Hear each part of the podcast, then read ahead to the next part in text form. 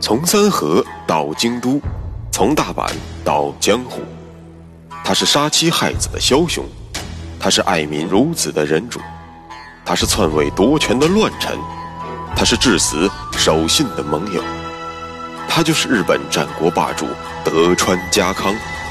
本节目由喜马拉雅 FM 独家播出。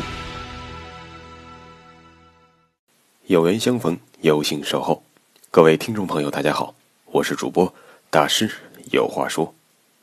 上一讲，咱们讲到了在小木山下，家康让池天恒星见识到了三河武士的厉害。不过，此刻远不是家康能够松一口气的时候，因为随着秀吉的到来，家康将迎来有生以来最为强劲的对手的挑战。那么本期节目，咱们就从这里接着说。就在家康拿下小木山阵地后的两周，秀吉害怕由于池田恒星或是他的女婿森长可贪功冒进，破坏了全局，便匆匆来到了犬山城。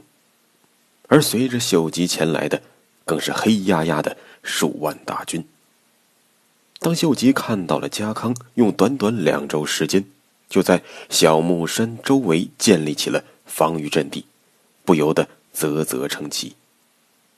防马栅、土垒、深沟，家康的部队仿佛已经全员化作了工程兵，用两周的时间彻底改变了小木山周遭的地形外貌。家康的应对之策，将秀吉的思绪拉回到了十年前的长萧河战之中。那个时候，知德联军正是用这种深挖沟、广筑寨的方法。硬生生的把武田军团所依凭的铁马纵横之法彻底化解，就像是在陆地上与鲨鱼单挑，让对手的实力大大削减。看来你家康是把我当成了武田胜赖呀？放心，当年你我并肩作战，这一战法咱们都心知肚明，我可没那么愚蠢去冲锋你的防马栅。和前沿堡垒，就这样，双方对峙了十天。此刻的秀吉阵中，像极了当年十八路诸侯反董卓时的场景。家康有点像是当年的董卓，猛将当官，万夫莫开；秀吉呢，有点像当年的袁绍，终日置酒高会，准备就这样跟家康耗下去。而池田恒星呢？则很像当年的曹操，看着秀吉整天开 party，非常来气。你如今已经是大佬了，可以高枕无忧，可我池田家可是想要百尺竿头更进一步的。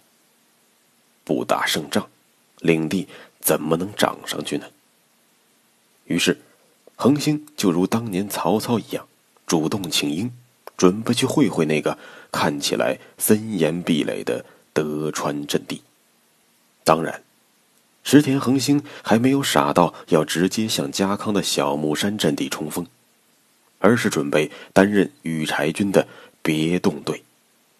计划是这样的：秀吉率领大军坐镇与家康在小木山对垒，吸引家康的注意力；恒星则率领两万人的别动队。取到尾张东部的山地，悄悄地摸到三河腹地，去抄家康的老家。咱们说过了，同样身为军略大师，此刻在秀吉和家康脑中，对于此战的指导思想是一致的，那就是在两军各自森严壁垒的情况下，先有动作的一方就会在对手面前暴露出纰漏。而让高手抓住自己的任何纰漏，都是致命的。换言之，谁先动，谁就输了。这样讲当然是没有错的，但是一个战场上非常重要的因素却容易被忽略，那就是兵力的对比。我们看到，此战家康自己带来的军队大约是一万五千人。加上织田信雄在尾张的五千人，因此小木山阵地列阵的知德联军大概有两万人左右。反观秀吉一方呢，说多少的人都有。我见过的版本中，从六万到十二万，莫衷一是。咱们就折中计算一下，也不难发现，秀吉的总兵力是家康的三到四倍。打仗，打什么呢？打粮草，打金钱，打斗志。当然，兵力更是不能忽略的因素。秀吉当然不是那些小年轻容易头脑发热，但是从山崎合战开始，朱光秀。平胜家灭信孝，秀吉从无败绩。此刻的秀吉只得意满，根本没有把家康放在眼里。信长手下原来另外的四大金刚，除了识时务的丹羽长秀及时投靠了自己，另外的三个不是被自己干掉，就是被自己放逐。那么你家康又不是什么三头六臂，自然也就只能。束手就擒了。更何况，池田齐袭军的人数是两万人，而家康那边总共也就两万人。就算家康发现了奇袭的意图，难道他敢放弃小木山全军去撤退阻击池田军团吗？家康如果不回援，终将首尾不得兼顾；家康如果全军后撤，则自己将轻而易举的拿下家康精心布置的小木山防线。除此之外，秀吉想不到其他的可能性。更何况，织田恒星从小就是跟着信长玩大的，那么对于违章的一草一木，他都了如指掌。让他去执行这个贯穿违章、奇袭三河的任务，再适合不过了。于是。秀吉便欣然应允了池田恒星的作战计划。四月六日夜晚，池田军团离开了犬山城，奇袭战正式开始了。军团按照隶属关系，其实是分为三队的。列于最前方的是池田恒星父子三人和他的女婿森长可，大约九千人。中间的。则是织田旧臣中最早投靠秀吉的小老弟枯秀正，大约三千人。最后是三号秀次，大约八千人。前面两伙人没什么好说的，都是这场战役的主力作战部队。而最后的三号秀次呢，可以说他纯粹是来混经验的，因为他的舅舅正是羽柴秀吉。秀吉没有亲生子嗣，因此只能着力培养儿子。虽然此刻秀吉的养子是信长的儿子秀胜，但是和秀胜相比，与信长有着血缘关系的秀次，当然会成为秀吉培养的首选接班人。而这一次，秀吉让年仅十六岁的秀次上阵，自然也就是给他锻炼的机会。以便未来封侯拜相之时，人生的简历可以好看一些。其实，从这个配置上，我们就不难发现，池田别动队在出发之初就埋藏了祸根。养尊处优的秀次根本就没有做好日夜奔袭的准备，这就导致了本该兵贵神速的奇袭战，几乎变成了正常行军。为了不使这两万人的别动队前后脱节，池田父子不得不放慢脚步，直到两天后的九日早上，才正式进入了三河地区，并且迅速攻克了小城延吉。三河门户洞开，刚起威。那么此刻，咱们的主角家康在哪儿呢？原来。家康早已在违章通往三河的各个道路和田野广布眼线。于池田军团出发十多个小时之后，便已经察觉了池田别动队的存在。当然，在这一环节之中，由服部半藏所领导的威名赫赫的忍者团，功不可没。家康于七日当晚，当机立断，命令神原康正率领五千人。星夜赶往小藩城，因为这里是违章连接三河的重要据点。由此可见，此刻家康的判断是池田军团只是为了夺取小藩城，之后与秀吉前后夹击自己。因此，家康的本阵此刻并没有行动。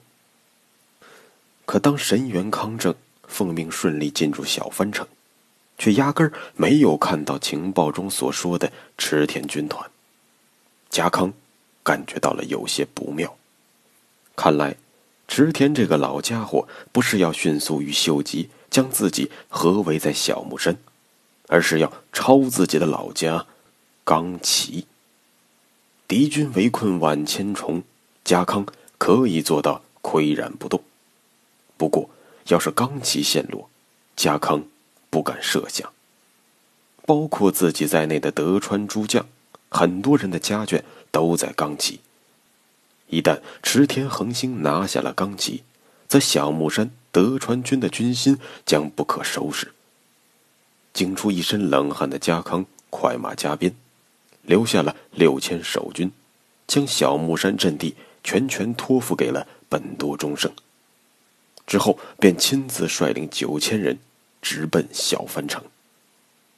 八日，在小藩城与神原康正会师之后，便引军匆匆奔向了延吉城。这样就接上了咱们前面所讲到的九日早上池田父子攻克延吉城的场景。家康。